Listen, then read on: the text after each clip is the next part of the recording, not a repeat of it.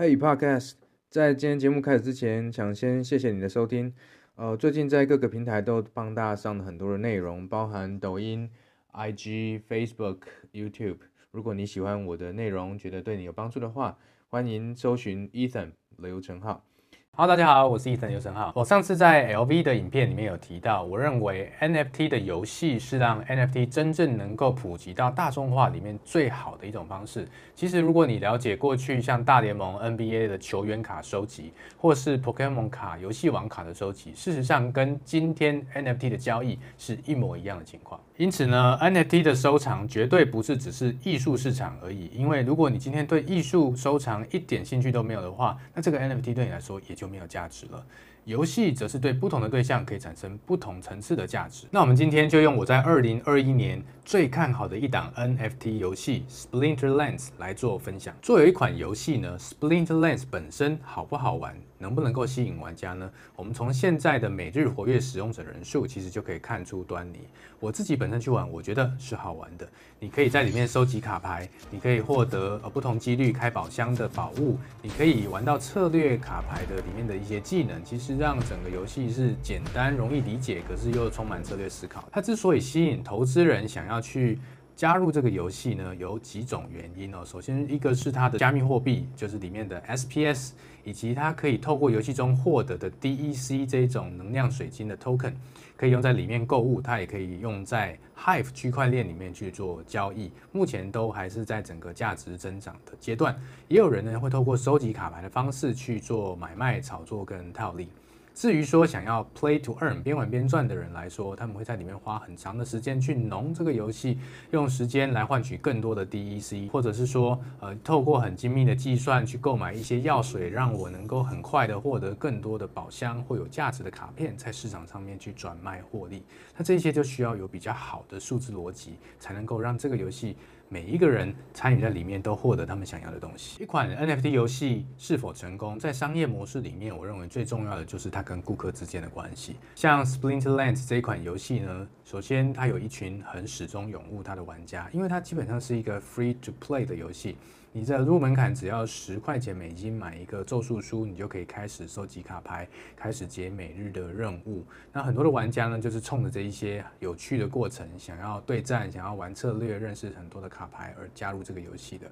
那对投资人来讲呢，他投入的每一分钱都希望有一个预期的报酬率。这个游戏呢，跟投资人的关系就好像说是矿场跟矿场主人一样，我在里面不断的投入金钱，就是希望获得更多的珍贵的矿产。有一天矿场挖完了，就会人去楼空，所以一款游戏也不能够只有投资人。那第三种角色则是喜欢边玩边赚的人。那对这些边玩边赚的人来说，他们付出的时间就希望能够获得相对应的报酬率。所以在整个游戏的经济体系里面呢，如何维持玩家、消费者、投资人、矿场主以及这一些边玩边赚的矿工们。中间的一个完整的生态系呢，就是决定了 NFT 游戏是不是能够成功的一个很重要的关键。我不知道大家平常都从哪里得到 NFT 游戏的讯息啊？其实对新手玩家来说，他就是从传统的游戏社群里面，还有像 YouTube 里面，也会看到很多的玩家在分享，或者是币圈的新闻里面，当某一款 NFT 游戏爆红的时候，你可能就会开始听到这个游戏的消息了。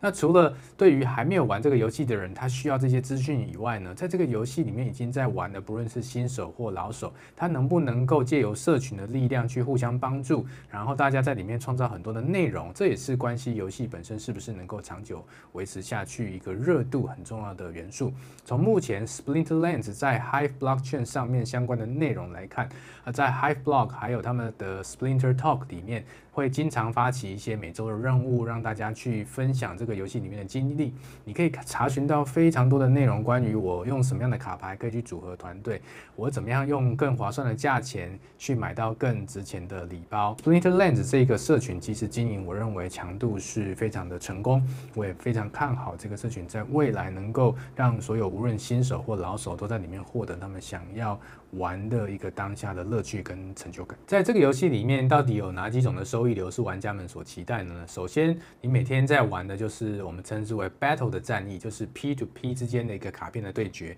那你每赢一场呢，就会依照你连胜的几率，还有你的 capture rate。可可以得到相对应的 DEC，也就是游戏里面的一个 token。当然，你也可以把它呃兑换到 Hive 里面区块链的各种加密货币，它当然就是可以变成真正的钱了。第二个部分是呃，如果你买了这个十美元的 Spellbook，你每天就可以去解 Daily Quest。呃，这个 Daily Quest 通常是要求你使用某种的技能或者某种的角色的召唤师哦，你就可以去获得当天对应的宝箱。这个宝箱打开里面，你可能会获得更多的 DEC，或者是一些药水，或者是其他的卡牌角色。那你就可以把这一些卡牌呢放到 Market 上面去出租，或者是出售，那换取更多的收益。第三个部分，从上个月开始呢，Splinterlands 开始了三百六十五天的空投，它会依照你在游戏里面所累积的相对的资产的多少，决定你每天能够获得多少的 SPS 的空投。那刚刚讲到你会拿到空投的 SPS，你拿了以后就像现金一样，不要闲置哈，就把它放到游戏里面。目前呢有质押这个功能，你把它质押在里面呢。以现在的年化报酬率来说，大概是百分之两百。当然，随着越来越多人做做质押的动作，这个年化报酬率可能会下降。可是这也是游戏的团队为了让很多人把资产留在游戏内，而不是不断的去套利变现所用的一个我觉得蛮正向循环的手段。对于刚刚说，呃，你每天会参加一些 battle 嘛，哈，那当然每一次的赛季结束之后，会依照你所处的联盟的位置拿到不同数量的宝箱。哦，你刚进去的时候是新手，接下来会从青铜三、青铜二。青铜一、白银山，这样一路晋升上去。我想这个玩过很多不同游戏的人应该都知道这样的一个逻辑。你要在里面尽量争取更高的联盟的排名，然后你可以获得更多的宝箱。第三种呢，除了每天的 battle 以外，你也可以参加玩家们或者官方所举办的锦标赛。这个锦标赛通常你是需要一个报名费进去的哈，例如说你可能需要花四十 DEC 进到这个游戏里面。但是如果你能够在这个锦标赛里面前十名、前三名、第一名，你可以获得呃，例如说十倍，可能是四百 DEC，甚至是四千 DEC 这样子不同的一个奖金的设计，这也是在里面可以当做很不错的一个收益的来源。在这些锦标赛里面的玩家，通常是因为他付了入场费嘛，哈，但通常他们都比较强一点，卡片可能有一些特别的。那你说这时候你就打不赢怎么办呢？所以你也可以在看你的收入的状况，决定你是不是要花钱投资买点卡包，无论是从一手的 shop 里面，或者从二手市场的 market 里面去买一些卡包来增加你的胜率。那当然，你使用之后或者你已经很多卡了，你也可以把它出租，变成 DEC 的收入，甚至是卖出，呃，赚套利的差价。第二个是你也可以来买土地，好像之前呃 Splinterlands 已经发行了它的第一波土地的这个购买，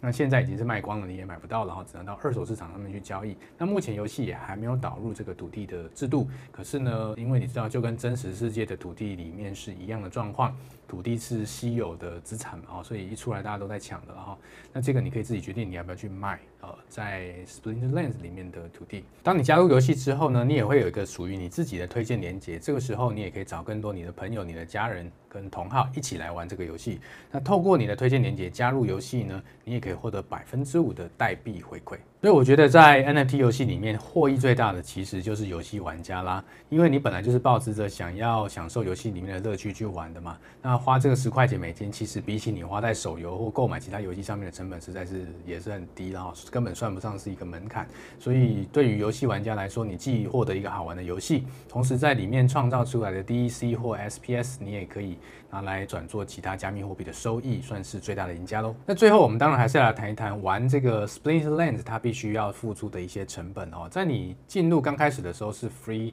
to play 的啊，就是有免费游玩。但是你玩完了这个教程之后，你可能会开始想说，那你是不是想要享受这个游戏里面完整的功能？那你就必须花十美金呢去买这个 Spellbook。那买了之后，你就可以解每天的任务，获得宝箱，赚取 DEC，这是你要自己去决定的。对于投资人来说，他可能会看在现在 SPS 跟 DEC 其实还相对便宜的时候，但是又很高的这个年化报酬率，这时候他可能会用真钱去买啊这些 SPS 跟 DEC，放到质押或资金池里面，那或者去买一些有可能增值的这些比较呃高阶的卡片。等到这个游戏的玩家越来越多的时候呢，他就可以卖出或者利用出租来赚取套利。如果你是属于想要 play to earn 边玩边赚的玩家呢，在这个游戏里面，你就要花很多的时间去做 battle，然后透过你的获胜来获取很多的 DEC。但随着你在游戏时间游玩的时间增加呢，我们刚刚讲到有个 capture rate，就是你的获取率其实会降低。也就是说，这个游戏里面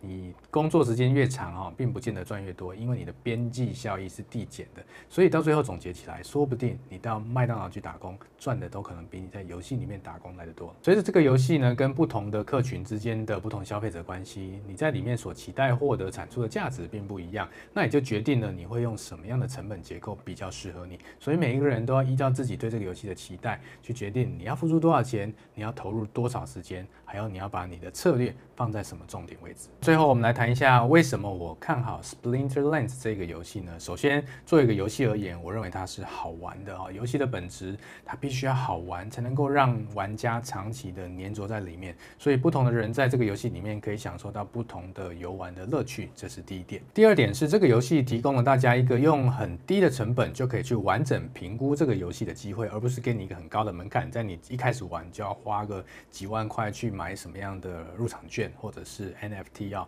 那因为购买任何你不懂的东西都是赌博。用任何你不能输的钱去投资都是投机，所以我希望我们的观众，你要完整的评估过任何你要参与的 NFT 的项目，还有 NFT 的游戏，再决定你是不是要花时间、花金钱投入在里面。另外一个我看好 Splinterlands 的关键要素是用户数的成长。从 DevRadar 上面你可以看到，这个游戏在过去三十天里面，它的用户数已经增长了六百 percent 之多了，而且它是呈现一个左低右高、一个稳健型的成长，而不是忽高忽低的。所以你可以看得见，是用户数稳定成长对一个游戏来说是非常重要的关键，尤其是它还没有花大笔的金钱去宣传，或者还没有一个非常大的呃交易中心或者说集团来做很多的推广之下，就能够获得这样成绩，我觉得是相当不错的。那再从过去几天的用户数来说，每一天的活跃用户数呢，大概都可以达到八万到九万的一个使用者。如果你去看整个区块链市场里面的游戏的话，它保持在前三名的一个情况。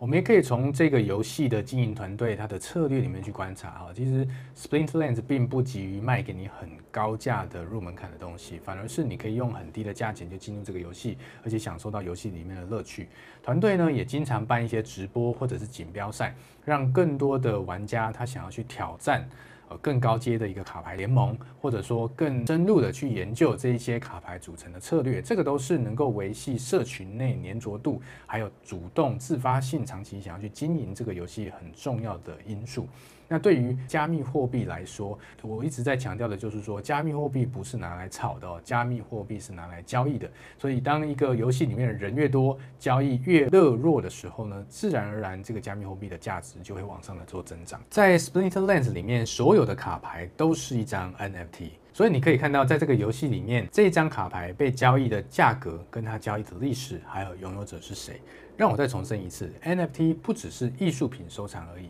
，NFT 是赋予每一个物件独一无二的存在价值。而这个价值是你为什么想要拥有它，这才是你应该决定你是不是要购买 NFT 或者参与任何项目最重要的一个标准。如果你看完今天这部影片，觉得很想要去玩看看呢，我在影片下方的资讯栏里面有连结，你可以点选过去玩玩看。接下来呢，我们还有很多关于 NFT 游戏的内容要分享给你，别忘了按赞、订阅、开启小铃铛。我是伊藤游成浩，带你一起边玩边赚，拜拜。